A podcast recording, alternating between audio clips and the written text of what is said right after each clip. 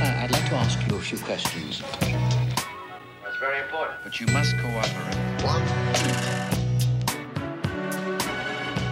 Bonjour et bienvenue. Merci d'écouter Exquise Esquisse, un podcast sur les créateurs d'univers. Vous êtes toujours plus nombreux et ça fait chaud au cœur. Merci beaucoup à vous. Aujourd'hui, pour ce 19e épisode, je reçois Paul Etchegoyen, un illustrateur jeunesse qui me subjugue depuis 10 ans par la beauté de ses œuvres. Bonjour Paul. Salut. Comment ça va Ça va bien. Merci beaucoup d'avoir accepté mon invitation. Avec plaisir. On va parler d'illustration, évidemment, mais euh, d'abord de comment tu en es venu à faire ce métier. Pourquoi tu as choisi illustration? Tu aurais pu choisir euh, ingénieur en, en, En fait, électronique? Ouais, ouais, bah c'était pas loin. Moi, je vais expliquer depuis le début, mais en gros, j'ai pas choisi de faire de l'illustration. En fait, moi, depuis tout petit, euh, c'est le dessin. Je, je suis bon dans d'autres choses, hein, mais principalement dans le dessin. C'est à travers ça que je m'exprime, plus qu'à l'oral d'ailleurs. je préfère dessiner que de parler. Euh, euh, en fait, euh, moi, je viens d'un petit village dans les Pyrénées d'une famille assez modeste, d'ouvriers ou d'agriculteurs. Enfin, mes grands-parents étaient agriculteurs, mes parents étaient ouvriers. et en fait, je crois que tu as reçu Thierry Gaudin, qui est un petit peu dans la même situation, c'est-à-dire dans sa famille, il n'y a pas de pas d'artiste. Je connais Thierry Godin. Voilà. Et, euh, et en fait, moi, c'est pareil. Donc, du coup, euh, depuis tout petit, euh, j'ai pas du tout eu, euh, comment dire, de, de repères à ce niveau-là. pour moi, les dessins animés que je voyais à la télé, les musiques et tout ça, enfin, je me suis jamais, c'est bête, hein, mais je me suis jamais dit qu'il y avait vraiment des gens derrière, jusqu'à ce que je grandisse, hein, forcément. Mais du coup, je passais mon temps, euh, ben, euh, pas forcément dans la lecture. J'ai j'ai pas beaucoup lu quand j'étais petit. Euh, je passais mon temps en fait dans le jardin, euh, dehors, euh, à tripatouiller la boue, euh, à regarder euh, les fleurs. euh. J'étais un peu un poète, quoi. Euh, donc voilà, euh, quand j'étais petit, c'était euh, du dessin. J'étais un peu rêveur. euh, j'étais pas trop intégré. J'étais assez solitaire en fait. Donc ça, c'était à l'école primaire. euh, je jouais beaucoup dans le bac à sable. À l'époque, je voulais devenir architecte. Donc, euh, donc voilà. À l'époque du bac à sable. À l'époque du bac. Ouais, ça, re- Ça- ça remonte. Après, il y, en a eu un autre, c'était pas pareil. Euh, ouais, donc en fait, quand j'étais petit, j'étais assez sensibilisé à la nature. Donc, et puis à être assez solitaire, donc faire des trucs dans mon coin, tranquille. Voilà. Et à quel moment tu t'es dit, j'ai- j'ai- je fais de l'illustration, enfin, je vais me lancer dans l'illustration Quand tu arrives en terminale ou euh, au moment de choisir Ouais. ses études Alors ça a été euh, vachement plus tard, il y a eu tout un, tout un processus, mais en gros, euh, de savoir que illustrateur c'est un métier, c'est arrivé quand j'avais 20-21 ans.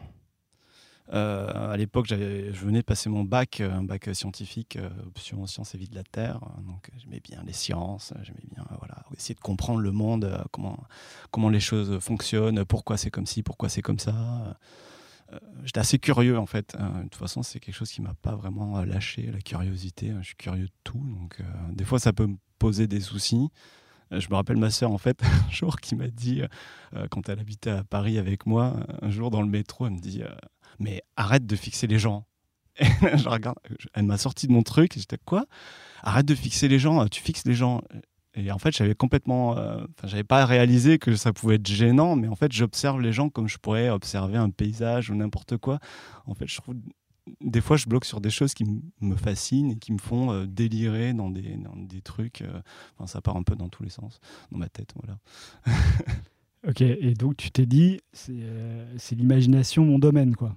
Ouais, bah, depuis toujours, euh, j'ai aimé rêver. Et en fait, après le bac, donc, euh, j'en reviens à ça, j'ai été un peu mal conseillé par un conseiller d'orientation qui n'a pas très bien compris ma demande. Donc, j'étais avec ma mère et, il me demande ce que j'aime. Donc, je lui réponds que j'aime bien la science-fiction et les films un peu fantastiques. Moi, j'étais fan de l'histoire sans fin, euh, de, Totoro, de euh, euh, tous les films des années 80, euh, début 90, quoi. Donc plutôt lié à l'enfance. Et, en fait, il m'a dit oh non, mais tout ça, tous les gamins, ils sont hyper fans de Terminator 2, mais ça, c'est des modes, ça va passer, c'est pas des vrais métiers. Non, non, les métiers d'avenir, c'est l'informatique, il faut aller vers l'informatique, ça c'est bien. Et j'avais ma mère à côté de moi qui était un peu stressée par mon avenir. Et du coup, du coup elle a écouté ce monsieur. Elle m'a dit non mais c'est bien l'informatique quand même. Donc moi j'étais un peu paumé.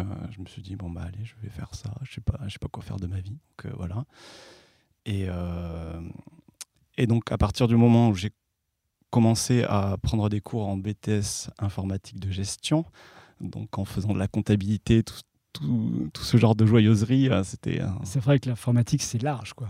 Ah donc là, c'était l'informatique pour la gestion. ouais, c'est ça. Donc euh, je faisais de la programmation, euh, des, trucs, enfin je me rappelle pas très bien. Le seul truc que ça m'a apporté, c'est que je sais démonter un ordinateur et le remonter, voilà, changer des pièces. Donc ça, pour ça c'est cool, mais à part ça, bon, j'ai un peu tout oublié. Mais en parallèle, en fait, je commençais à prendre des cours de dessin. Donc vraiment, par hasard, en fait, j'étais en terminale à l'époque. Euh, j'avais rencontré. Enfin, j'avais rencontré. Non, mais il y avait un gars dans ma classe à qui, euh, avec qui j'avais jamais vraiment discuté. un jour, j'ai vu un dessin euh, d'un dragon sur son sac à dos. Et il s'appelait Alexis Saint-Augustin, s'il m'écoute. il fait de l'animation maintenant.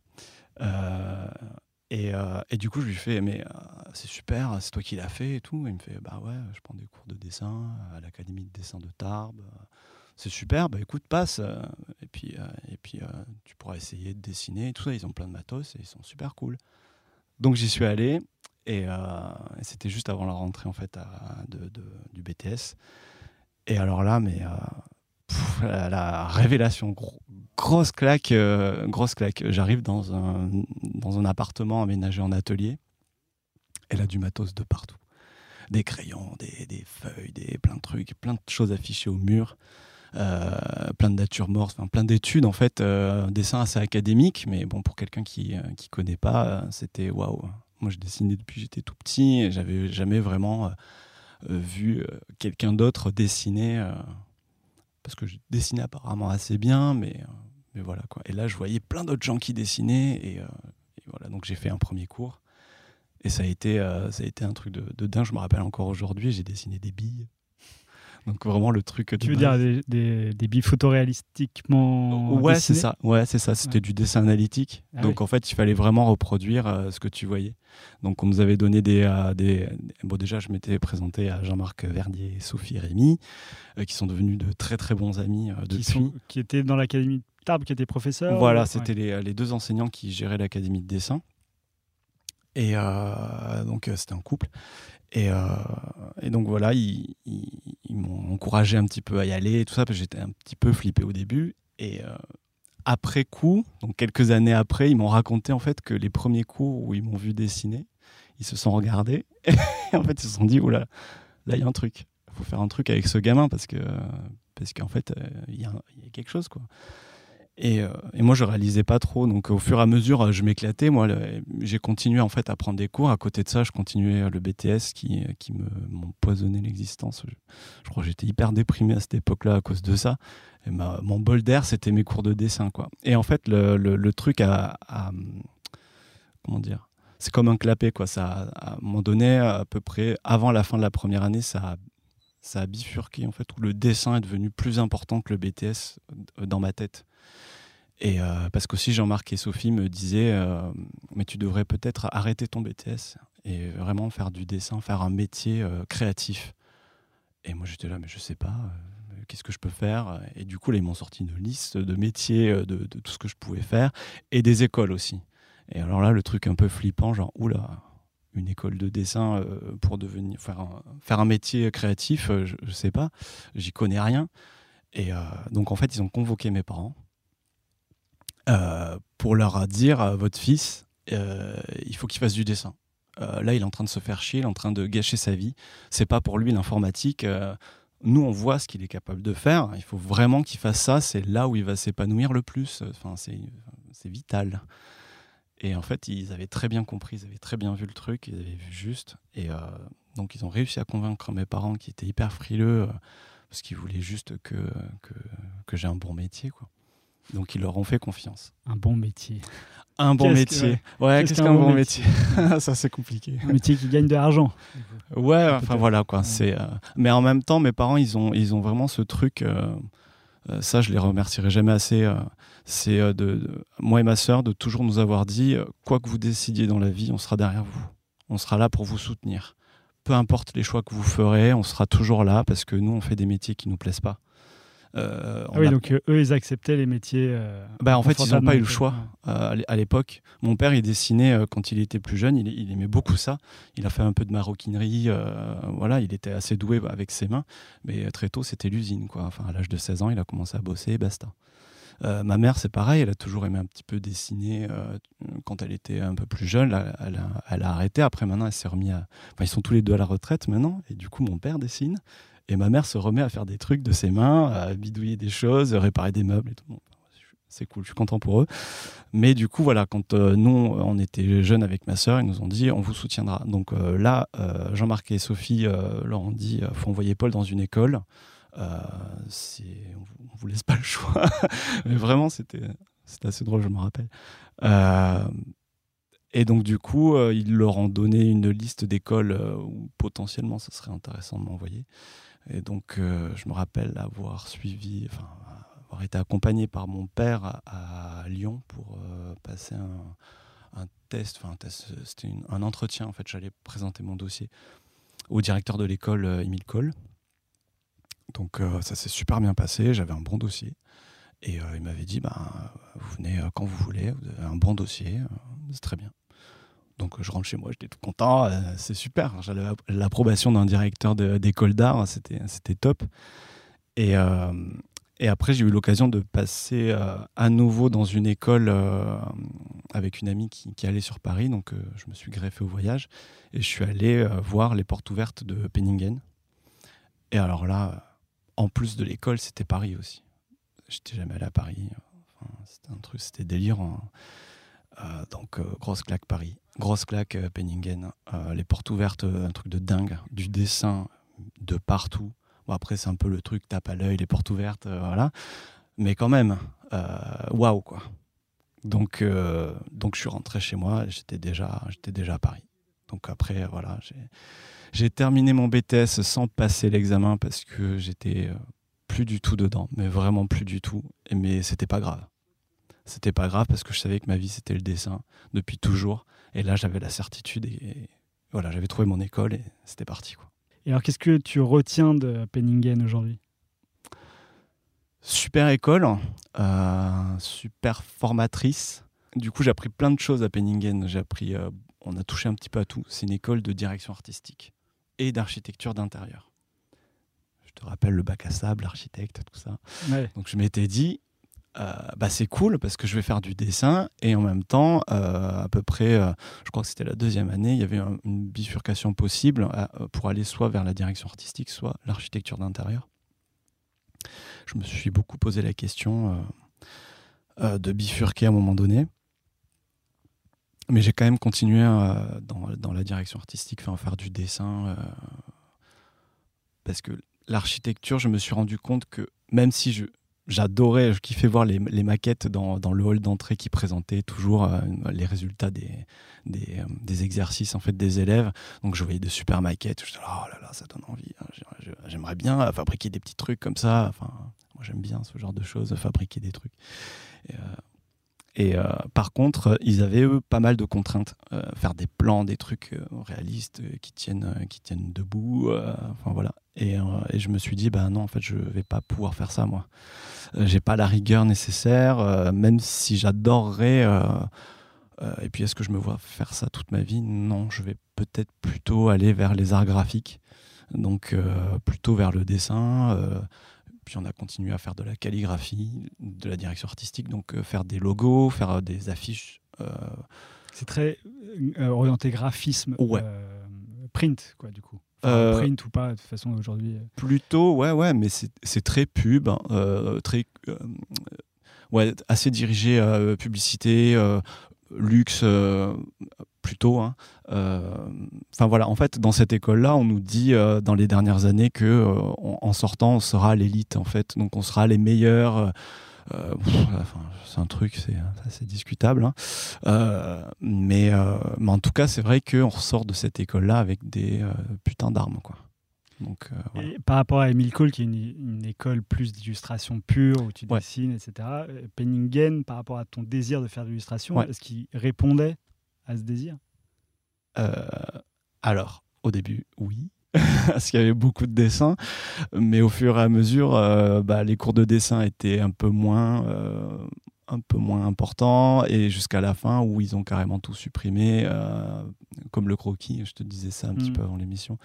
Mais euh, donc il y avait plus du tout de dessin. C'était vraiment. Et à cette époque-là, en fait, j'étais un petit peu encore. euh, J'avais pas compris euh, certains trucs. J'avais pas compris qu'avec du dessin, on pouvait faire du graphisme. Donc du coup, j'étais assez malheureux. Enfin, comment dire? Moi, c'était du dessin que je voulais faire. C'était. euh, C'est-à-dire quand tu dis qu'avec le, le dessin, on peut faire du graphisme, qu'est-ce qu'on peut faire en graphisme qui se rapproche du dessin? Il y a plutôt de la calligraphie, des choses comme ça? Bah, en fait, moi, ce que j'avais pas compris, euh, les, les- copains de ma promo euh, qui faisaient du graphisme et qui étaient très bons et qui excellaient dans les cours euh, de graphisme faisaient des choses en fait qui me parlaient pas du tout. Ils faisaient des pavés de, de recherche, de typo, de trucs. Alors ouais, la typo c'est du dessin. Tout ce qu'on fait de toute façon c'est du dessin à partir du moment où c'est une image. Mais tout ça en fait, je l'ai, sur le coup, je l'avais pas compris. Et euh, je m'obstinais à vouloir faire de l'image un peu illu- illustrée. C'est pas une école d'illustration en fait, Mhm. Penningen. Il y a un cours d'illustration, mais c'est pas une école d'illustration. Et en fait, euh, en sortant de l'école, j'étais complètement paumé. Enfin, pas en sortant de l'école, à la fin de l'école, j'étais paumé. Et au moment du diplôme, euh, on a trois mois en fait pour préparer le diplôme. Et au bout d'un mois et demi, j'étais complètement névrosé dans ma tête. Euh, je savais pas du tout où aller. J'avais envie de faire du dessin, mais je savais pas quoi faire. Il fallait trouver un thème, tout ça. Et en fait, je me rappelle que j'avais eu besoin de prendre un petit peu des jours de vacances. Je suis retourné dans le sud pour euh, prendre un bol d'air. Et donc, j'ai revu Jean-Marc et Sophie euh, qui ont vu ce que j'avais commencé à faire. Et là, ils ont, ils ont paniqué. Ils m'ont dit Mais attends, mais Paul, ça va? En fait, j'avais commencé à faire un boulot à la plume en noir et blanc sur la fin du monde. Un truc avec des insectes qui dévorent tout et tout. Le truc hyper glauque, hyper pessimiste. J'étais là, oh là là, qu'est-ce que je vais faire Qu'est-ce que je vais faire? Donc, euh, ils m'ont dit Non, mais fais pas ça. euh, fais quelque chose qui, qui te motive, qui te stimule. C'est pas toi, ça, en fait. Donc, je suis rentré chez mes parents. Je me suis posé dans le jardin. Là, j'ai regardé autour de moi. J'ai enfin mon petit rituel de, de, de regarder un peu les oiseaux passer, les nuages. Et je me suis dit, bah, il faut que je parle de la nature, c'est sûr, mais j'ai pas envie de raconter des choses euh, noires, en fait. Donc j'ai fait un, fait un diplôme sur euh, les, les contes et les légendes en voie de disparition. Donc c'était un petit peu un état des lieux du monde et sur euh, comment les personnages en fait des contes et des légendes vont être amenés à, migrer ailleurs. Et j'avais pas encore trouvé la fin de l'histoire à ce moment-là. Mais euh, du coup, en fait, c'était euh, les personnages. Alors, par exemple, le, Père Noël. euh, je crois que c'était le personnage principal qui partait du pôle Nord puisque la neige, enfin la glace avait fondu. Il n'y avait plus rien, les animaux avaient dépéri. Donc, en fait, il part voir Merlin en s'attendant à arriver dans la forêt. Et pareil, la forêt avait été rasée. En fait, plus l'histoire passait, plus les personnages euh, en fait euh, grandissaient. Enfin, ça faisait une espèce de grande communauté de personnages un peu euh, de contes et légendes. Et à la fin, bon ben, je raconte pas la fin parce que c'est pas c'est pas encore un livre que j'ai que j'ai publié. C'est un projet qui me reste dans la tête et, qui est important pour moi. Mais justement, j'ai demandé à Sophie donc euh, de m'aider. euh, Dans l'écrit- l'écriture. L'écriture, ouais. Ouais, parce qu'elle a une très très belle plume, elle sait comment parler aux enfants. Euh, voilà, donc euh, on verra comment ça se passe. Et il y a des dessins qui sont déjà finalisés, du coup, dans ce Ouais. projet? Ouais, et ben il y en a, il y en a qui sont sur mon site déjà, mais je pense qu'en fait je vais complètement euh, retravailler le projet. Ça sera pas du tout euh, comme ce que j'ai fait pour euh, mon diplôme. Euh, Mais est-ce que. Là, là, j'y pense, là, mais en fait, c'est un projet où il n'y a, y a plus d'arbres, il n'y a plus de forêt, il n'y a plus de neige. C'est quand même un projet de fin du monde, tout ça. Ouais, mais en fait il y avait un, un- c'est un peu comme les images avant-après. Enfin, il y a une belle fin, peut-être aussi. Euh, ouais. Alors bon, on est en train de retravailler ça parce que c'était encore un peu trop euh, pessimiste comme, euh, comme scénario. Donc en fait, on est en train de retravailler euh, l'histoire pour, pour partir vers des choses un petit peu plus positives, même si le monde entre-temps n'est pas allé dans un sens positif. Donc voilà, on verra. Et tu as étudié tout ce qui est contes et légendes du monde entier, alors du coup, pour les intégrer à ce, à ce projet? Alors, on a, ouais, on, on y a beaucoup réfléchi. euh, c'était, enfin, c'était assez compliqué parce que à qui on s'adresse, euh, euh, les gens d'ici connaissent pas forcément les légendes du bout du monde, euh, et pareil inversement. donc, euh, euh, ouais, c'était compliqué. Donc, il fallait quand même prendre un peu des, des choses un peu stéréotypes. Enfin, voilà. Ouais, Mais euh, chose qui parle à tout le monde. quoi. Ouais, c'est ça. En tout cas ici. Après, euh, après, il faudra, je sais pas. c'est un projet en cours de, en, en cours de, de mutation et de, de Est-ce que tu as des idées de quand tu aimerais qu'il soit euh, physiquement disponible? Ouais, moi, je pense que le plus tôt serait le mieux. En fait, on aura l'occasion d'en parler, mais mm, enfin, plus le temps passe, plus j'ai envie de faire des choses qui, euh, qui résonnent avec, euh, avec, euh, avec ce que je vois, ce qui me nourrit. Enfin, c'est la nature, enfin, vraiment. Et quand je vois dans l'état où, où, où on la traite, euh, euh, pff, enfin, bon, Alors, c'est un thème qui va peut-être rejoindre euh, ma, ma prochaine question. Mm. Est-ce que tu as un artiste qui t'a vraiment inspiré et sur lequel tu te réfères aujourd'hui?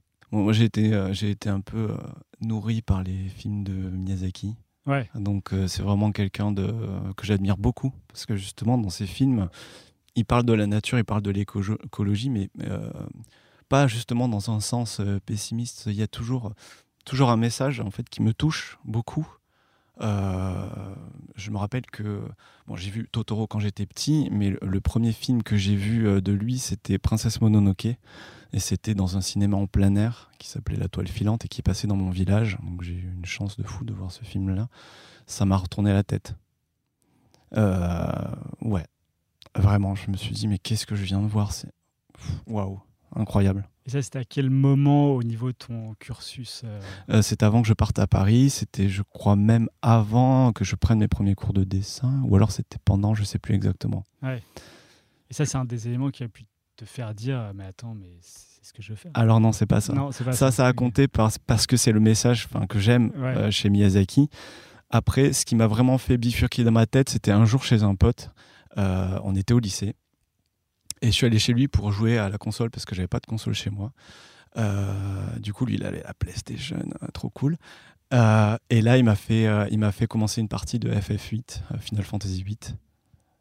Et, et là, ouais, alors là, il y a eu une petite révolution dans ma tête. C'est-à-dire que musique symphonique, univers fantastique, jeux vidéo, c'est cool. Ouais. Là, je me suis dit, ouais, ben, ça, j'aime bien. Et c'est ce que j'avais dit d'ailleurs à mon conseiller d'orientation, mais euh, bon, c'était Ouais, pas quelqu'un de la nouvelle génération. Il n'a pas très bien saisi le truc. Quoi. Voilà. Et euh, alors, moi, je n'ai pas joué malheureusement à FF8, mais c'est des thèmes euh, autour de l'écologie aussi, comme Miyazaki, ou pas du tout? Euh, alors dans celui-là, pas vraiment, pas vraiment. Enfin, c'est des univers fantastiques. En fait, moi, tout ce qui est un petit peu dans l'imaginaire, ça, me- ça me parle, Ouais. ça me plaît. Euh, J'aime bien les univers qui sont inventés, créés. Donc ouais, c'est pour ça que tu me demandais un artiste, je dirais Hironobu Sakaguchi, donc, le créateur de- Mhm. des, des Final Fantasy, même s'il bosse plus dessus maintenant, mais euh, mais euh, ouais, Ouais. Final Fantasy 9, je crois que c'est l'opus que je préfère dans le dans le côté direction artistique. Vraiment un univers incroyable. Je me dis un film comme ça au cinéma. Ouais. Parce qu'ils ont fait des films en fait euh, Square euh, Square Soft à l'époque qui les a ruinés. Donc maintenant c'est Square Enix. Mais euh, mais je me rappelle de ça en fait d'avoir été assez déçu au cinéma de voir des films euh, hyper bien euh, léchés, euh, photoréalistes, euh, trucs à l'époque euh, de dingue. Mais en fait c'est pas ça en fait que j'attendais. Je pense comme la plupart des fans. Bah, en fait, c'est l'histoire et l'univers qui t'ont marqué avant tout, j'imagine, plus c'est- que l'esthétique. c'est ça. euh, Et c'est ce que raconte euh, Sakaguchi. Il dit que lui, euh, dans les jeux vidéo, ce qu'il préfère, c'est pas faire des jeux vidéo, c'est raconter des histoires. hmm, Donc voilà. bien sûr. Mais en tout cas, euh, Miyazaki faisait la transition justement avec, avec, ce dont tu parlais avant. Ouais. Donc, je suis content parce que c'était exactement ce à quoi je m'attendais. Ok. Voilà. Euh, et du coup, quand tu sors de cette école euh, Penningen et que tu te poses des questions et que tu commences à faire tes projets, vu qu'il n'est pas encore fini, Ouais. j'imagine que tu as fait d'autres choses pour pouvoir euh, au moins payer ton loyer ou. euh, Alors, euh, en sortant tout de suite de l'école, euh, j'ai pris deux mois quand même pour me remettre de, de l'épreuve. Donc, je suis parti un petit peu en vacances chez mes parents, ça m'a fait beaucoup de bien. Et au moment où je suis revenu sur Paris, euh, bah, la crise. Fin, 2000 fin 2008, ouais, c'est ça. Donc la crise, donc euh, dans les boîtes de pub, euh, j'entendais tous mes potes de promo, genre, il n'y a plus de budget, euh, machin, c'est la merde et tout. Et ouais, il fallait que je paye mon, loyer. Donc j'ai trouvé un, petit truc qui, était, qui était cool. On m'a contacté pour faire un, logo pour, pour un- une espèce de blason pour du champagne, en fait, pour des bouteilles. euh, Enfin, une marque un petit peu de luxe. voilà. Euh, c'était sympa parce qu'on m'avait dit, ouais, tu seras payé 500 euros, euh, c'est à faire en deux jours. Je me suis dit, ah, bah, c'est cool. Et en fait, ça a pris un mois Ouais. évidemment. J'avais pas signé de contrat. Euh, voilà, on m'a fait faire je sais pas combien de retouches. C'était un enfer. Donc euh, on apprend sur le tas quoi. À l'école, nous a pas trop euh, formés à ce niveau-là de pour la suite quoi. Donc ça a été pas mal de galères et je suis pas le seul dans ce cas-là. Et même encore maintenant, je crois que il y a pas mal d'élèves qui sortent d'école d'art de manière générale qui sont pas du tout prêts à faire une facture, à, euh, à faire face à un client, négocier un contrat, Enfin ouais, s'inscrire à la MDA, euh, les AGSA, c'est quoi la différence euh, Enfin tout ce genre de trucs, en fait, tout, le merdier administratif, parce que c'est un gros merdier quand même. bah ouais, on n'est pas prêt en sortant. Donc ça, j'ai géré la première année en sortant de Penningen, et vu qu'il fallait payer son loyer, je me suis aussi trouvé un petit boulot de vendeur. je vendais des draps et des peignoirs euh, dans une boutique à Neuilly. C'était c'était génial. C'était non, ça- mais il y aurait mais- un livre à faire dessus, je pense. Enfin, Ah, surtout bah, sur voilà, les autre. parce que c'était quelque chose. Mais quand tu sors de Penningen, euh, t'es pas assuré de trouver un travail, euh, que ce soit dans les grosses agences de pub, euh, au minimum. Non, Bah, le nom, je sais que la réputation de l'école fait beaucoup. Enfin, quand on voit Penningen sur un CV, en principe, c'est ah ouais, c'est bien. Ah ouais, bon, ok.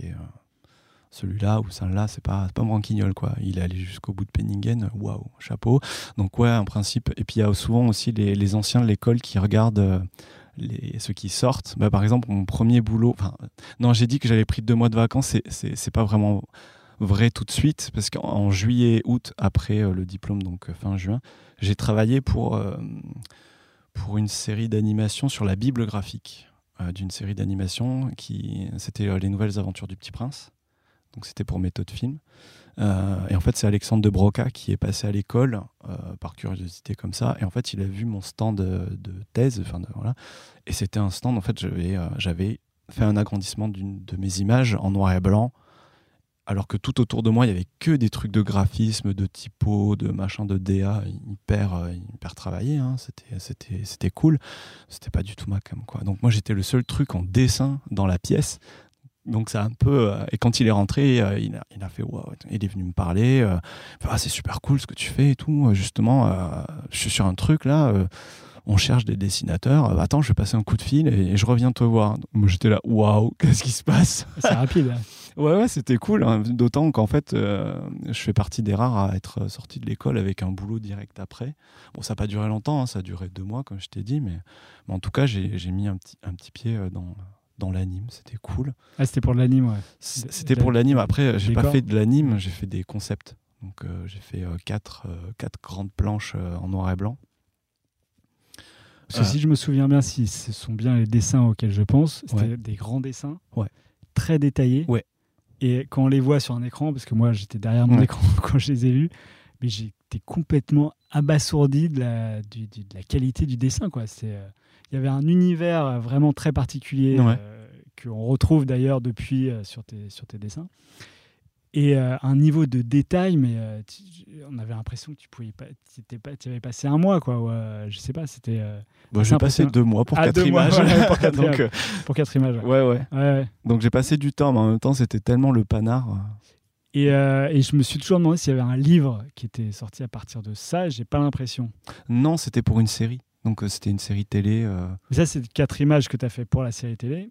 Alors c'était pour la le- Bible graphique. Pour la vue graphique, ouais. Donc en fait mon travail se voit pas dans la série, comme les images qu'a faites euh, Alexandre. De toute façon, en fait on était deux et il fallait un, un support visuel pour vendre le projet. Parce qu'il fallait, euh, c'était des questions de droit, je sais pas trop. Enfin moi, je- Ouais, j'ai pas trop, j'ai pas trop suivi parce que Mais les images que tu avais fait avant et qui ont incité euh, cet homme-là à te confier le projet. Ouais. euh, Ah les images de, ma, de mon de- diplôme. De ton en fait. diplôme. ouais. T'en as jamais rien fait Pour l'instant, non. Voilà. Donc elles sont sur mon site. euh, bah, non, je pense pas que j'en, euh, je pense pas que je vais les utiliser autre que pour euh, bah, mon diplôme de fin Ouais. d'année, de fin d'études. C'est tout. Après, je, maintenant, enfin, j'ai un peu mûri dans le dessin, dans, Ouais. dans- dans la compo, dans, dans les matériaux que j'utilise, parce qu'à l'époque, je travaillais à la mine de plomb, et au niveau des contrastes, c'est pas ce qu'il y a de, de, de mieux, enfin, pour faire de vrais noirs. Alors, je sais pas si tu poussais les niveaux euh, sur, une, euh, sur les scans digitaux, mais euh, quand on voit ça, c'est vachement contrasté. Ouais, après, je, enfin, je crois qu'à l'époque, je travaillais jusqu'au une 2, impression. 3B, mais pas plus. Ok. Et Voilà. il y a d'autres techniques pour pousser les noirs? Une petite Euh, parenthèse technique comme ça. Bon, il suffit d'aller dans un magasin de beaux-arts pour voir Ouais. euh, la quantité de matériel. euh, je sais qu'il y a beaucoup de dessinateurs qui, qui discutent sur les forums de Ah ouais, mais moi j'ai euh, le, le, Le, crayon, machin, euh, numéro machin, truc, numéro euh, de telle marque. Qui euh. fait un noir absolument Ouais, euh, hyper intense et tout. Toi, t'as pas ce genre de considération du coup? Euh, Non, j'essaye plein de trucs. Et puis quand je trouve quelque chose qui colle bien à- au projet, ben, je, le- je prends ça. Euh, par exemple, ben, je suis en atelier avec un, pote illustrateur qui bosse que à la mi- euh, euh, comment ça s'appelle? La pierre noire. Voilà. Moi, j'ai essayé la pierre noire pour voir parce que je me suis dit ah tiens c'est cool ce qu'il fait. Et en fait, c'est pas pour moi quoi. C'est trop laborieux. C'est enfin voilà. Même si j'aime bien le, travail, enfin travailler sur mes images et tout ça. en fait, le, le matériel ne convient pas à ce que j'ai envie de faire. Enfin, comment dire? Il faut l'essayer pour euh, comprendre. Ouais, c'est ça. Bah, y a des, enfin, ce que je fais, je pourrais pas le faire à l'huile, par exemple. Hmm. Si je fais quelque chose à l'huile, ça aura rien à voir et bon, ça, ça sera plus vraiment euh, ma patte. Voilà. À quel moment tu arrives à, à faire ton premier livre? Parce que je crois qu'il est sorti en Ouais. 2011. Ouais. C'était Le bal des échassiers. Avec Sébastien Pérez. Ouais. Comment tu as eu ce premier contrat? Alors le truc, euh, c'est cool que tu, que tu dis ça parce que ça rebondit un petit peu sur euh, tout à l'heure. Donc euh, j'ai arrêté d'être vendeur parce que ça me saoulait. Et en fait, je pensais pouvoir travailler le soir en rentrant chez moi euh, pour bosser un peu sur mes illus en attendant euh, de pouvoir trouver du boulot dans le, dans le milieu. quoi. Et au bout d'un moment, je me suis rendu compte que le soir, j'étais tellement naze, je faisais rien. Donc j'ai arrêté ce taf monstrueux. Financièrement, c'était la galère. Dans ma vie privée, c'était aussi la galère. J'étais un on va dire quoi j'étais un peu à la rue quoi. Donc heureusement il y avait ma sœur sur Paris qui pouvait m'héberger. J'avais aussi d'autres amis qui m'ont hébergé. Euh, j'avais mes affaires à droite et à gauche. C'était un enfer pas possible. Sacrée période hein. Euh, jusqu'au moment où en fait une bonne copine à moi euh, de promo Amélie Videlot qui est illustratrice aussi me dit mais, mais allez viens viens au salon du livre de Montreuil on, va on va voir quoi. Et et, euh, et donc euh, j'y suis allé avec mon carton à dessin sous le bras, tout, tout, déconfit, pas du tout confiant. euh, voilà, enfin, je sortais de Penningen après plusieurs mois sans, rien, en entendant des histoires de tous les côtés, comme quoi c'était la galère partout. tout. C'était assez horrible. Et, et en fait, le salon du livre de Montreuil, c'était trop bien. C'était trop bien parce que voilà, c'était, euh, enfin, c'est euh, comme le- je crois que c'est Clément euh, Lefebvre qui disait que c'était un peu l'angoulême de, de, de l'illustration jeunesse, mais c'est Mm. carrément ça quoi. C'est un peu l'endroit incontournable où tous les auteurs et illustrateurs vont. Euh, C'est un des plus gros salons européens avec celui de Bologne, je crois. Ouais, Mm. ouais, ouais. En tout cas, en France, c'est le plus gros. Euh, et c'est le rendez-vous, voilà, où il faut être. Euh, parce que de toute façon, déjà, on voit toutes les nouveautés, euh, enfin, tous les bouquins, enfin, aille le portefeuille, hein, parce que c'est c'est trop Ah, c'est clair qu'on a envie de tout acheter. ouais. Ouais, ouais. Et puis, euh, mais vraiment, ça donne des tonnes d'idées, quoi. Enfin, euh, moi, j'ai vu euh, récemment des, des livres pop-up qui m'ont donné envie de faire du pop-up. Alors, ouais, j'ai rien sur le feu à ce niveau-là, hein, mais, mais je me dis, oh là, il y a des trucs qui se font euh, géniaux, quoi. Il y a un bouquin, Océano, je crois, chez Helium, qui ont fait aussi la, la forêt du, du paresseux. C'est des, euh, des livres pop-up. Enfin, moi, je suis tombé en amour, quoi. Donc, euh, je les ai chez moi. Voilà. Donc, C'était la, la première année où tu y allais, où tu es tombé en amour non, non, non, c'est ça c'est euh, des projets qui ont été faits assez récemment, mais chaque année je vais à Montreuil en fait. C'est voilà. Je te comprends parce que moi c'est pareil. Ouais, Depuis euh, 10 ans, euh, 15 ans. ouais. Et donc du coup, je- pour répondre à ta question, en fait, la première année pour, à ce salon de Montreuil, il y avait un stand euh, de la galerie Daniel Maguen. Je crois que maintenant ils le font plus. hein. Euh, mais cette année-là, j'ai eu la chance en fait de, rencontrer sur le stand Olivier Souillet, qui est le directeur de la galerie. directeur de la galerie ou responsable, je sais plus il s'occupe de la galerie. Euh, c'est Daniel Maguen, le, le, grand boss, quoi. Mais Olivier travaille pour lui et c'est lui qui déniche un petit peu euh, tous les gens avec qui euh, il travaille à la galerie. Et du coup, j'y vais pour lui montrer mon boulot. Et le, le gars, il était complètement. C'était la pause midi, il en avait marre. Il avait vu des boucs apparemment qu'il avait complètement saoulé. Et, et là, j'arrive, donc déjà, il faisait un petit peu flipper, il était assez fermé. Et là, j'arrive, je lui montre mon book, et là, son visage s'éclaire, il fait Oh, waouh, ah, mais c'est génial ce que tu fais, oh là là, oh là là, c'est trop bien, c'est trop bien. Et moi, j'étais là, je savais pas quoi dire, euh, bah, c'est cool, merci. il me fait Ah, bah attends, euh, euh, c'est pas possible que tu restes comme ça, viens, je vais te présenter, je vais te présenter des gens. du coup, il m'a emmené voir sur le stand de Soleil Barbara Canepa et Clotilde Vue, donc les directrices éditoriales de la collection Métamorphose. Donc elles ont vachement aimé mon travail, elles m'ont dit ah c'est super, euh, c'est vraiment bien, il faudrait qu'on se revoie, euh, qu'on discute. Donc elles m'ont laissé leur carte de visite. Euh, après il m'a fait rencontrer donc Benjamin Lacombe qui, qui a regardé aussi mon, mon book, qui m'a dit ah c'est super et tout ça. Et, et donc voilà, et Olivier m'a dit on reste en contact, on va, on va, on va travailler ensemble. Il faut que tu me fasses des originaux, j'ai une galerie, je, veux vendre tes originaux, on va bosser ensemble. Ok, d'accord. Et en fait, à partir de là, la machine s'est mise en route. Euh, donc j'ai rencontré Sébastien, avec qui on a discuté d'un projet. Donc il a, il a vu aussi mon travail. Donc il a vu que la nature était assez euh, prédominante. Euh, donc il m'a dit ah ben, j'ai une histoire sur un, thème un peu écologique. Donc il m'a proposé le texte. j'ai bien aimé, ça m'a ça m'a bien plu. Je me suis dit ouais pour un premier bouquin c'est plutôt cool. Voilà. Donc j'ai fait ce bouquin là. Euh, après, il y a Benjamin qui m'a recontacté euh, pour, euh, pour bosser ensemble parce qu'il avait vu dans mon book une maquette en fait, que j'avais fait à Penningen sur Léonard de Vinci. Donc c'était un truc que j'avais fait en bois, en papier. c'est une maquette physique. Ouais, c'était un, c'était un volume, c'était une maquette physique. En fait, c'était une espèce de chimère faite de papier, de morceaux de machine et tout ça, en fait, qui sort d'un bureau comme si voilà, comme si euh, une machine prenait vie de, ses croquis. C'est un exercice d'école, quoi, mais je suis assez content de, de, de, de ce volume parce que c'est un peu euh, un des moments clés en fait de l'école où, je me suis dit ah ça c'est cool, j'aime bien. Et puis je faisais des trucs avec mes mains, donc voilà. Des, euh, des marionnettes, des, des, du, du, comment on appelle ça, du modeling, du modèle tu sais, il y a un nom pour les model makers, voilà. Ouais. C'est ce genre de truc bah, bah Non, euh, en fait, c'est, enfin, c'est, je crois que c'est la première fois où j'ai fait une vraie maquette et je crois la dernière. C'était pas dans le cadre de l'architecture d'intérieur Pas du tout. C'était un, c'était un cours de volume qu'on avait vraiment, où on faisait du packaging, où on faisait plein de choses. Et je crois qu'il y avait eu un mix avec le cours d'illustration où on devait faire un volume et en même temps euh, s'inspirer d'un artiste. On devait choisir un artiste et faire un volume par rapport à cet artiste. j'avais pris Léonard de Vinci, du coup j'avais fait ça. Du coup, Benjamin a vu ça dans mon book. Ça lui a parlé parce qu'en fait, il avait dans les tiroirs une histoire qu'il voulait raconter autour de Léonard de Vinci. Et donc voilà, il m'a dit, euh, il m'a appelé, euh, ou on s'est appelé, je sais plus, enfin Olivier a fait le, je me rappelle plus comment ça s'est passé, mais en gros on s'est dit, euh, enfin il m'a posé la question, est-ce que ça t'intéresserait de bosser sur un, projet sur Léonard de Vinci? Ben, J'étais là, bah ouais, ouais, ouais, ça me botterait plutôt bien. Qui, est, euh, qui, est, une bande dessinée plutôt qu'un livre euh, illustré comme euh, ouais. les autres. Ouais, alors ouais, il m'a parlé de faire une bande dessinée. Non, alors là, en fait, je te dis ça comme ça, mais moi, j'avais pas du tout prévu de faire de l'illustration jeunesse ou de la BD. Enfin, encore moins de la BD, quoi.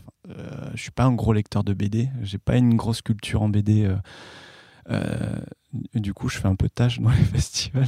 à chaque fois, je sais pas trop de quoi parler ou de quoi parlent les gens. Enfin bon, c'est pas grave, hein, j'apprends. C'est vrai que c'est pas tout à fait le même travail que l'illustration, la jeunesse et la BD, etc. Pas du tout. Et justement, c'est le gros souci que j'ai un petit peu en ce moment parce que là, je suis en train de travailler sur ma deuxième BD que je fais solo au dessin, du coup. Euh, avec Bertrand Gallic au scénario. Ce sera dans la collection Noctambule, donc la même que celle de Léonard et Salai, donc le, la BD que j'ai fait avec euh, Benjamin. Et là, par contre, ouais, j'apprends tout euh, tout seul et sur le tas, quoi. Donc, c'est assez chaud. La BD, c'est à la fois hyper simple et à la, à la fois hyper compliqué. Ouais. Mais tu t'as dit que c'était pas du tout ce que tu avais envie de faire, mais du coup, qu'est-ce que tu avais envie de faire au moment où tu es parti dans l'illustration, euh, que tu as fait Penningen C'était quoi ta, ta vision?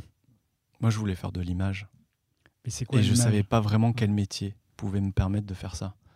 Et du coup, quand, euh, quand j'ai bossé un petit peu pour Le Petit Prince, je me suis dit, ah bah ça c'est cool, ça me plairait bien. Du coup, j'ai fait quelques, je crois que j'ai fait deux tests hein, dans des boîtes d'anime.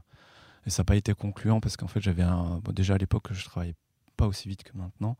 J'étais un peu lent et euh, j'avais un, j'avais un style assez particulier, quoi, quand même. euh, placer mon, enfin, mon dessin. euh, euh, je suis pas formaté au style anime contemporain, quoi. Enfin voilà. Donc Hmm. euh, c'est assez compliqué. Je pense que je pourrais essayer de trouver. D'ailleurs, j'aimerais bien bosser dans le concept, peut-être pour du jeu vidéo, ce genre de choses, ça me plairait bien. Et alors, est-ce qu'ils sont pas formatés aussi dans le jeu vidéo, justement? Bah, il y a une scène indé quand même qui se développe vachement. Et il y a Ouais, des jeux que j'ai fait qui sont juste des pures merveilles. Je pense à Machinarium par exemple, Ah oui. que je trouve magnifique, un, un espèce de traité euh, créé, enfin fait main. Et il y en a de plus en plus. En fait, Alors, Machinarium, j'ai l'impression que c'est une, euh, un jeu qui a été fait parce que il y avait un artiste qui avait monté le studio et Ouais. donc qui avait une patte, un style et euh, qui a dit voilà moi je vais faire un jeu vidéo. Et du coup il a monté son. euh, j'ai l'impression que le que ce studio tourne autour de la du style de l'artiste justement. Ouais. Ah bah, Est-ce euh, que bah, toi, faire ça, ça me ouais. plairait pas mal. Hein Bah, j'ai j'ai, euh, reçu ici euh, Sylvain Sarail, qui est un concept artiste, Ouais. justement, qui, a mo- qui est en train de monter son jeu vidéo euh, à partir des illustrations qu'il fait. bon, alors, je, le dis, c'est un peu prématuré, mais j'ai un peu cette idée aussi. T'as cette idée Ouais, ouais.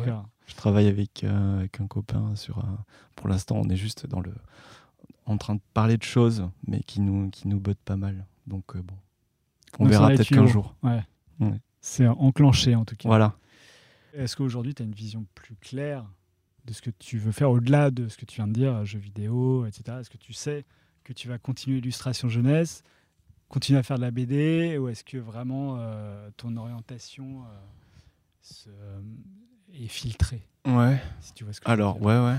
Bah écoute, au bout de 10 ans, là, je commence à avoir un petit peu une vision un peu plus claire euh, des, choses. L'illustration jeunesse, c'est hyper compliqué. C'est hyper compliqué parce que c'est euh, très peu rémunérateur. Euh, les contrats aussi, c'est assez obscur. C'est un milieu assez, assez difficile, quoi. Alors faire des images, ok, c'est cool. Enfin, dans, l'illustration jeunesse, il y a, y a une diversité incroyable. Il y a, une proposition d'univers euh, qui, est gigantesque. Enfin, c'est génial. Enfin, c'est pour ça que le salon de Montreuil, c'est incroyable parce que on, on voit tellement de choses. On ressort du salon de Montreuil avec des, tonnes d'images dans la tête. Enfin, pour le coup, c'est hyper inspirant. Euh, mais après, ouais, en faire. Je crois que quand on fait quand on a un dessin comme le mien, je crois que c'est pas une bonne idée. c'est hyper chronophage Euh, et du coup, je m'y retrouve pas. Bah, c'est vrai que c'est une de mes questions là, parce que tu as fait euh, Baba Yaga, donc Léonard Ouais. et Salah, et la légende de Momotaro. Ouais. En 2016, là, tu as sorti en début d'année euh, la suite d'un livre, 1902, euh, qui est la suite de 1900. Ouais. Euh, ce qui fait en, en 7 ans pas énormément de livres, Non, justement. non. Et est-ce que tu arrives à justement en vivre de- euh, juste du livre ou est-ce que tu fais aussi de l'illustration pour d'autres, euh, des studios, d'animation Non, je vends pas de. je- Enfin, je, je vis pas de la vente de, de- de mes bouquins. Ouais. Euh, je vis pas de ce qu'on me donne comme, euh, comme avance sur droit. Parce que c'est pas beaucoup. Hein, c'est, euh, je sais pas, le maximum que j'ai eu, euh, c'était. euh, je sais plus, c'est 3005 ou 4000, je sais plus. Enfin, je crois que c'est vraiment les. les- enfin, c'était vraiment bien, quoi. Et euh, la plupart du temps, c'est euh, ouais, euh, 1005, 2005 Ouais. pour un bouquin. Donc, euh, Il faut en faire euh, faut en faire. euh, beaucoup, beaucoup. euh, beaucoup ou alors miser sur la durée et à côté faire d'autres choses. Enfin, je sais que euh, y a- on, est, on est nombreux à faire des interventions scolaires aussi, donc euh, qui sont rémunérées au tarif de la charte des auteurs jeunesse euh, et des illustrateurs. Donc euh, ils fixent des tarifs et euh, on intervient dans les classes, on leur parle de nos métiers, voilà, et on leur fait faire de, plein de choses, des ateliers et tout ça. Donc ça c'est une source de revenus qui est pas négligeable parce que c'est euh, c'est chouette hein, d'aller voir les petits et puis en plus on a un retour sur notre travail euh, direct Et puis, de toute façon, ils n'ont pas de langue de bois, donc ça, fait, ça fait du bien des fois d'entendre des choses. Mais là, j'ai pas compris. euh, pourquoi c'est comme ci et pourquoi c'est comme ça Ah, ça, j'ai vraiment, j'ai vraiment aimé. euh, ça, c'était chouette. Donc, ça fait du bien d'entendre euh, des retours du public concerné, plutôt que des parents ou quoi qui ne voient pas forcément. bon, bref. Ils voient beaucoup plus de choses que les parents, les enfants, en fait, on s'aperçoit. Ouais, Non. bah en fait, quand on raconte des histoires pour les enfants ou quand on, quand on est illustrateur euh, jeunesse, en fait, on, on est un petit peu des grands enfants. Enfin, on retourne un petit peu. Enfin, moi, c'est comme ça que je le, que je le vis. Euh, quand je dessine, je me raconte à moi-même des histoires en espérant que ça raconte aussi des histoires à ceux qui vont regarder mes images, quoi. Donc, euh, voilà. Je sais Ok. plus que ce que tu m'avais Non, euh, je parlais de, euh, de la façon dont tu peux vivre de, euh, le- Ouais. de l'édition euh, jeunesse, Ouais. justement. Alors ouais, et il y a aussi un truc qui est pas négligeable, justement, je te parlais de galeries tout à l'heure. Il y en a de plus en plus d'illustrateurs jeunesse qui ont la chance de faire des illustrations or- euh, traditionnelles, en technique ouais. traditionnelle. Là, on a quand même la chance avec, il y a pas mal de galeries sur Paris, sûrement ailleurs même, qui, euh, qui proposent d'exposer et aussi de vendre les originaux, voire des euh, reproductions en fait. Donc euh, ça, c'est plutôt aussi une source de revenus potentielle. Mhm. Donc voilà. Par contre, pour tout ce qui est numérique, bah, il y a des tirages, mais c'est tout quoi. Et c'est, enfin, les gens sont moins attirés par ça. Par exemple, tu en as chez Daniel Maguen, du coup. Ouais. Enfin, la collaboration s'est faite. euh, En stock, j'en ai pas encore, mais euh, je lui ai dit toute ma production, je, je, je réserve. euh, Ah je, oui. je lui réserve. Bah, un- c'est un peu. tu fais un livre, en fait, tu, tu, tu l'envoies euh, dans la galerie. et- Non, en fait, je garde tous mes originaux. Ouais. Et je sais qu'un jour, je vais travailler avec Olivier euh, et que je, je vais lui donner tous mes originaux et on fera une expo. euh. Parce que j'ai vu qu'il en existait sur le site de Daniel Maguen. De, de... Ouais, alors il y, en a, il y en a Enfin, deux, je crois. reproductions, je crois. Comment? C'est peut-être des reproductions. Non, non, c'est les c'est originaux. original. Vu le prix, euh, il vaut mieux que ce soit des originaux. Je- bah, des fois, ils font des reproductions euh, euh, en digigraphie euh, qui coûtent hyper cher. Ouais, euh, mais qui coûte quand même beaucoup moins cher qu'un Ouais. original, euh, un vrai original. Ouais. Donc voilà. Oui, il y, a des- y a des super beaux tirages fine art sur du papier qui tient sur, je sais pas moi, une centaine d'années sans bouger. Donc ouais, mais ça c'est des techniques d'impression, ouais. Mais ça, ça coûte, ça coûte assez cher, ouais, mais ça permet quand même d'avoir au mur une image quasiment euh, fidèle à l'original, dans les couleurs, dans la finesse, sans forcément se ruiner euh, sur un original. C'est vrai, mais ce qui est bien dans un original, c'est de voir le, le trait de crayon, le typex qui est mis. le- Parce que parfois, on voit du typex, surtout sur Ouais. les planches de BD. Surtout sur les BD, ouais, avec euh, tous Pas les. trop sur les illustrations originales, Mm. mais. euh, ouais. Euh, et sur le. hum, Moi, j'avais une question sur le style, parce que tu sais, moi, avec mon style, euh, je ne peux pas trop aller euh, dans des studios de jeux vidéo, euh, etc. Et en même temps, sur les différents livres que tu as fait au fil euh, des années, Ouais. euh, en particulier sur la légende de Momotaro, vraiment, tu t'es inspiré de l'univers japonais. Ouais, etc. carrément. Et pourtant, on retrouve ta patte. Ouais. Est-ce que c'est quelque chose que tu travailles, le style, pour en avoir un à toi Ou est-ce que ça vient comme ça et tu n'as pas du tout envie euh, forcément d'avoir le style euh, que tu as? Alors pour la légende de Momotaro, euh, c'est super intéressant parce que c'est un bouquin sur lequel j'ai vraiment senti que j'avais atteint une, une- espèce de maturité en fait dans la réflexion de comment aborder un projet. C'est-à-dire que c'était une légende japonaise. Euh, J'aime beaucoup le Japon, je suis assez sensible à, à la culture japonaise. Et euh, du coup, bosser sur ce livre-là, je suis vraiment allé voir en profondeur les estampes euh, d'Okusai, euh, d'Azui, enfin de grands maîtres comme ça de, de l'estampe. Euh, J'ai vu une, une- une expo aussi, c'était. Alors je me rappelle plus. Parce qu'il y avait une expo de Kusai justement euh, Oui. au Grand Palais, je Ouais, crois. ça, je l'ai vu. Ouais, mais il y en avait une autre. Oh, je me rappelle plus. Bon, bref.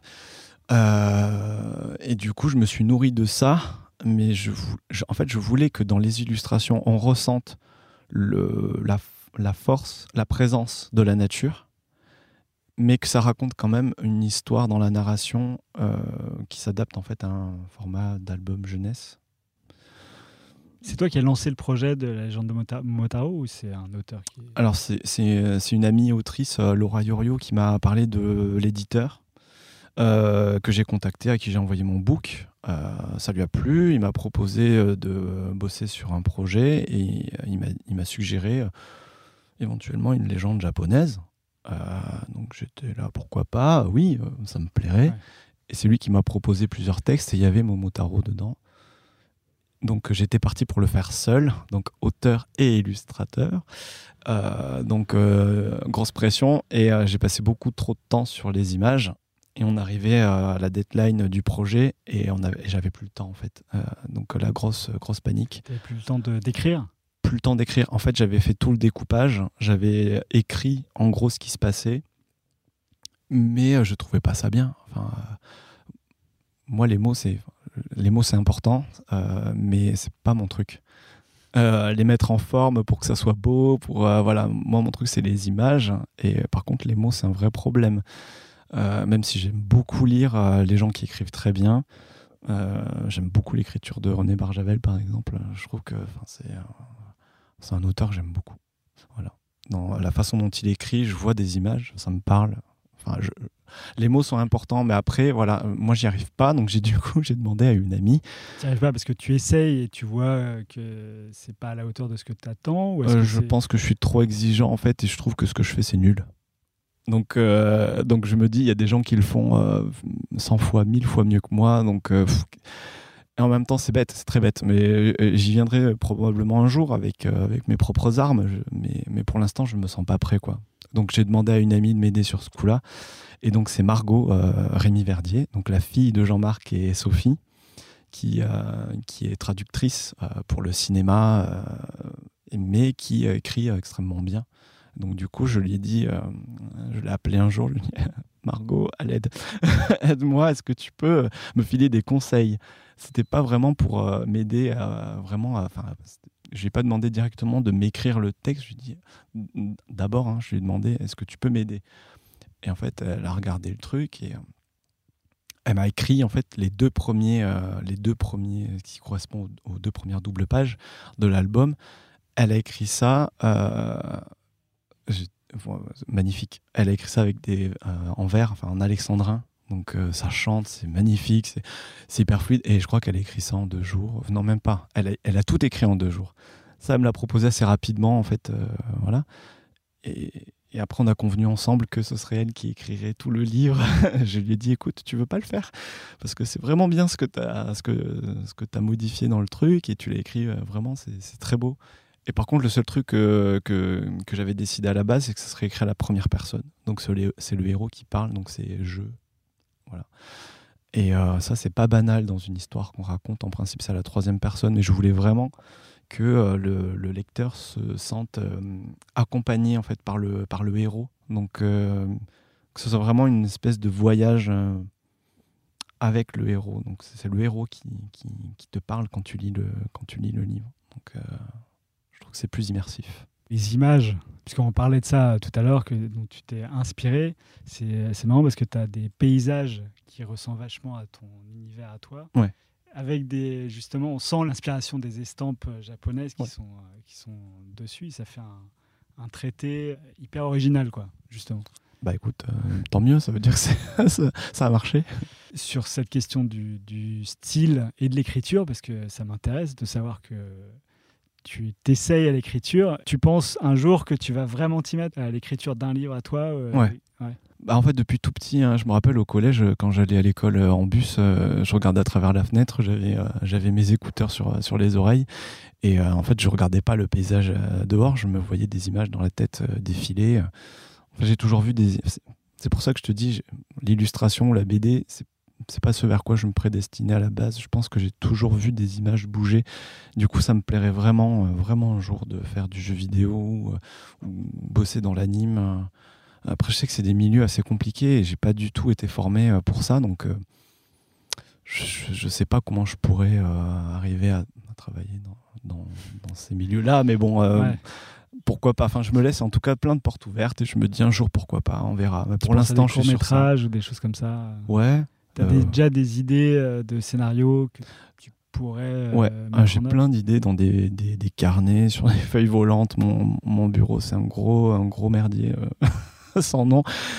Tout, ma famille et mes copains pourraient, pourraient témoigner. c'est, j'ai trop de trucs euh, dans tous les sens. Il faudrait vraiment que je fasse un gros ménage. Mais du coup, j'ai, j'ai plein de, de notes de partout. Et un jour, il va falloir que je prenne le temps de me poser et de me prendre un carnet où euh, je note vraiment tout, euh, tout ce que j'ai envie de faire euh, dedans. Et voilà, faire un petit peu un ménage à en la fait, c'est fois. noté déjà partout, mais Ouais, euh, ouais. il faut l'organiser. En fait. Ouais, c'est ça. Parce qu'en fait, j'ai des idées de temps en temps qui arrivent et c'est un peu fulgurant. Ça arrive le soir avant de se coucher. Souvent, on a souvent des idées comme ça qui, qui arrivent. Ou alors pendant des trajets, ou alors dans le train, par exemple, quand je vais voir mes parents, je peux avoir une idée dans le trajet en me disant Ah, tiens, c'est marrant ça, ce truc que je vois passer, ça me fait penser à tel truc, machin. Hop. Le problème de la page blanche, il se pose pas trop pour toi.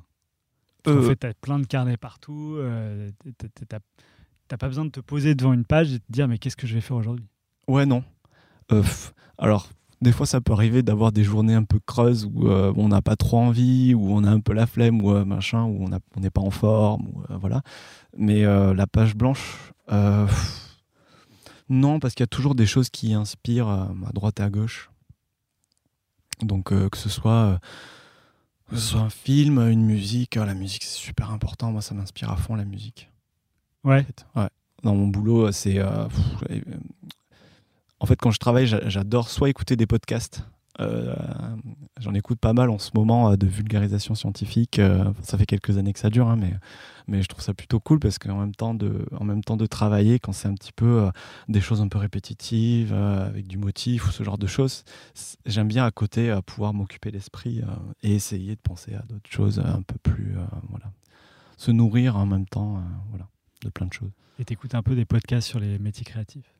Ouais, depuis récemment. Depuis récemment. cool. Euh, Est-ce que tu as peur qu'un jour, tu plus envie d'avoir la même euh, force créatrice? Peur de plus avoir la même force créatrice, je sais pas. En tout cas, euh, peur de plus avoir l'envie, ouais. Euh, et ça m'arrive euh, parfois d'être. Est-ce euh, que c'est pas lié l'envie et la force créatrice du coup? Sans doute. La motivation Enfin, ou je sais pas. Après, je pense qu'il y, a un- il y a plein de paramètres en fait qui jouent. hein. Donc, euh, je sais que des fois dans la vie, c'est pas simple. euh, et ça joue forcément sur le mental. Et il y a- des périodes où c'est un peu, un peu la déprime. Donc forcément, bah, tout ce qui est créatif euh, à côté, ça. Ouais, mais tu vois, c'est marrant parce que pour, euh, quand tu es sorti de ton école, Ouais. tu as fait des dessins avec des cafards, des- une fin du monde, Ouais. mais tu as quand même produit quelque chose alors que tu pouvais être déprimé, etc. Donc il y a quand même quelque chose qui, qui Ah, sort de on, cette on peut très bien créer en étant complètement dépressif euh, euh, ou alors avoir besoin d'être euh, complètement euh, drogué, j'en sais rien, mais Donc peut-être que malgré tous les aléas de la vie, tu auras toujours un moment où tu vas pondre ce qui t'arrive sur, sur une feuille de papier. je, je sais pas. Question intéressante. Ouais, ouais, je sais pas. Ouais, faudrait, faudrait que j'y réfléchisse. moi, je sais pas. Et euh, une autre question euh, fondamentale. Ouais.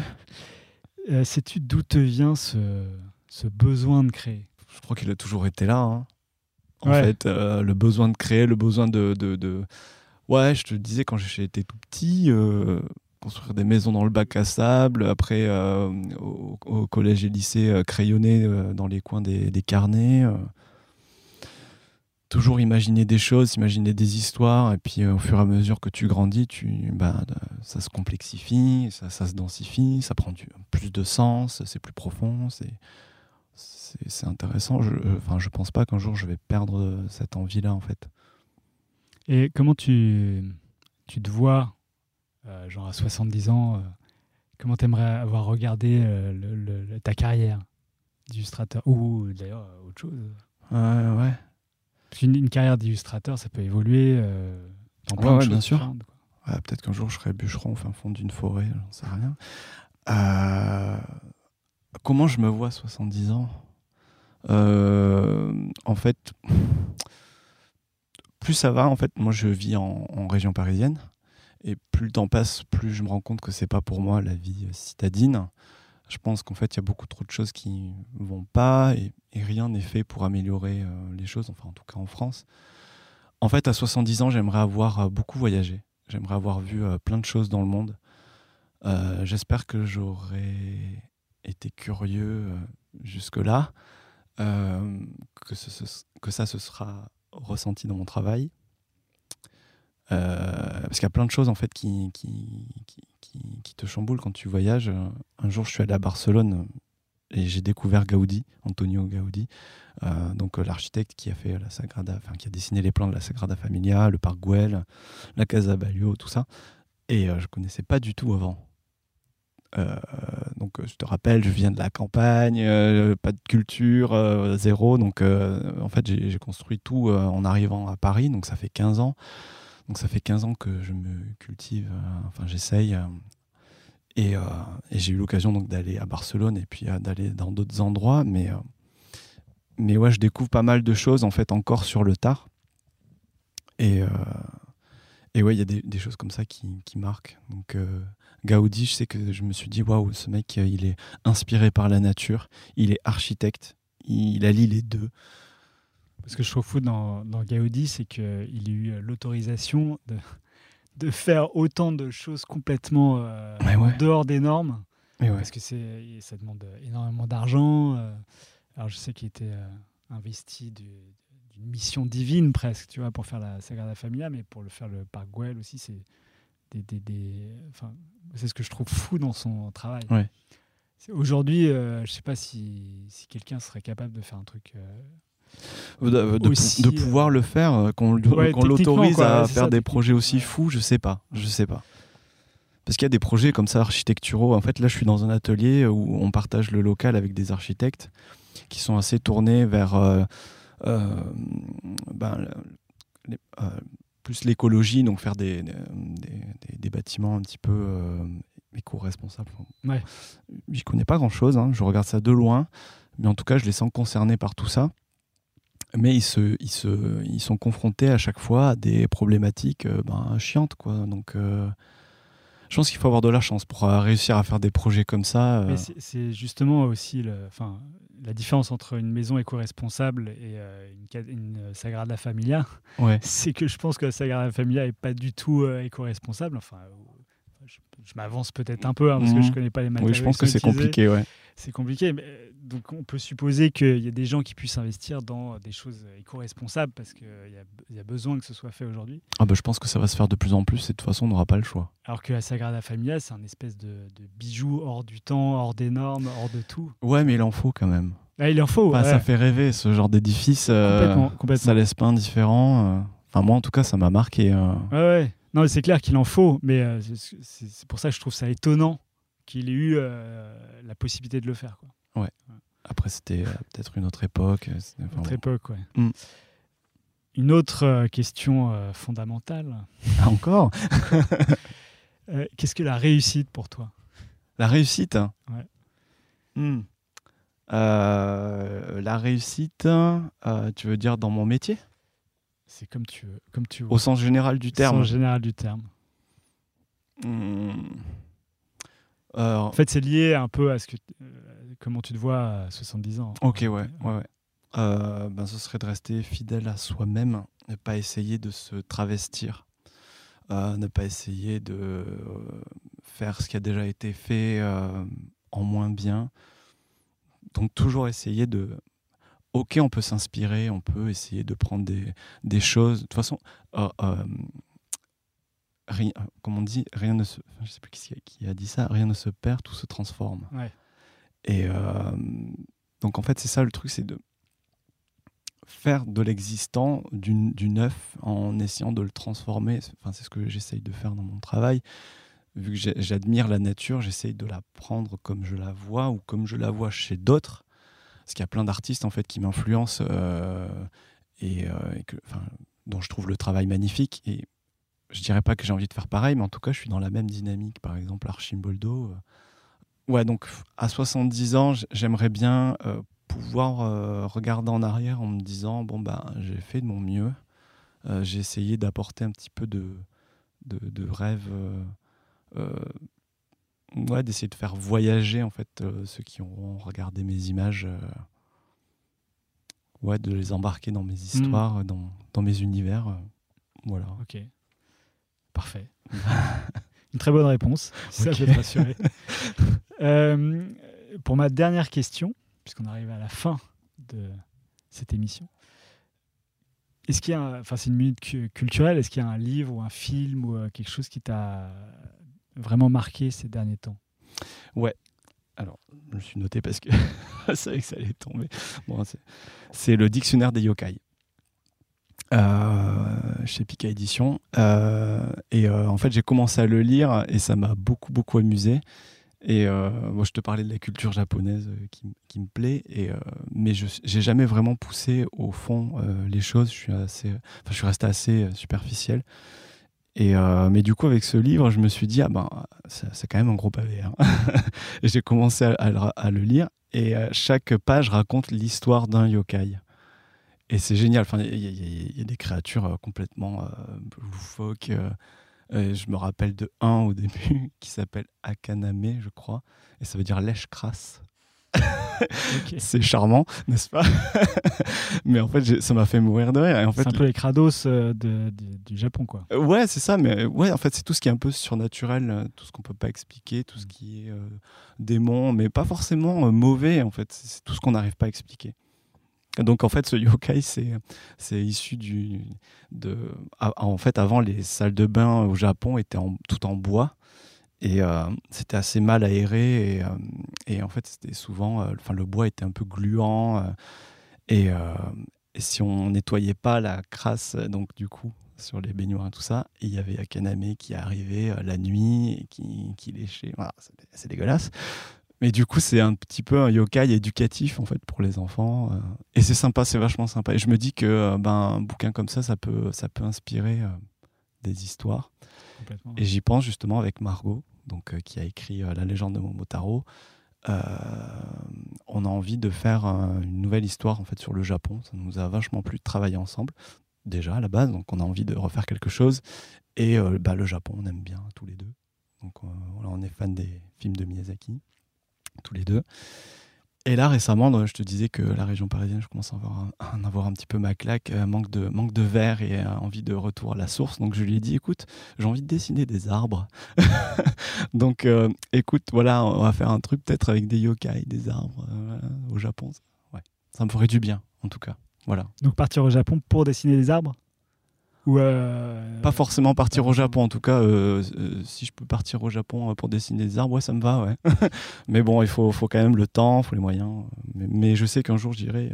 D'ailleurs, c'est un, un peu en plan pour dans un an, un an et demi, Ah oui, ou deux, je sais pas. Ouais, avec des copains, on a, on a le plan. d'accord. On verra. Mais comme tu parlais des, des inspirations comme ça japonaises, moi j'avais lu aussi des, plein de contes, des, des contes japonais, des contes maghrébins, des contes. Parce que tu en parlais au début du podcast. Mm. Et, euh, et c'est vrai que ça aussi, ça c'est vachement inspirant au niveau de toutes les histoires qu'on peut trouver, euh, des mille et une nuits, des, Mais c'est magique. euh, c'est c'est assez magique quoi. Bah, Découvrir ouais. Les contes russes aussi, tu as fait Baba Yaga. Ouais. Donc, Oh là euh, là, ce euh, livre, on n'en a pas parlé, Non. mais il y aurait tellement de choses à dire. Ah bah, Tu veux dire un petit mot euh, de fin sur Baba Yaga? Non, peut-être pas trop finir sur ce bouquin c'était euh, non, c'était un peu compliqué. C'était un peu compliqué, mais j'ai adoré. En fait, euh, je suis frustré par ce bouquin parce que j'avais vraiment dans dans l'idée euh, de faire quelque chose d'un peu hommage à l'ancienne Russie dans tout ce qu'elle avait de plus beau visuellement. Donc Ouais, je voulais faire, je voulais dessiner des isbas, je voulais dessiner des, des, euh, des matrioshkas, euh, les, les motifs, enfin, pff, ouais, y a les tissus, c'est magnifique. euh. mais bon, j'ai j'ai eu, j'ai voilà, manqué de temps, ça a été fait un petit peu en catastrophe ce livre, c'est frustrant. Voilà, ça arrive. Ça arrive. Bon, bah, malgré tout, euh, merci beaucoup d'avoir euh, participé à cette émission. Avec plaisir. Et bah, j'espère bientôt voir tes œuvres, en Ah bah. particulier ton euh, jeu vidéo. Ouais, bon, Je te- alors, je te on, a temps, on a le temps. Ouais. Déjà, l'année prochaine sort une BD. Donc euh, là, je serais plutôt content, je pense. Je suis en train de travailler dessus et ouais, là, là pour le coup, euh, j'essaie de mettre un peu le paquet. Donc euh, j'espère que ça rapportera ses fruits. Et tu me diras. Je te dirai. Ok, Merci. de rien. Ciao. You know me. You know me.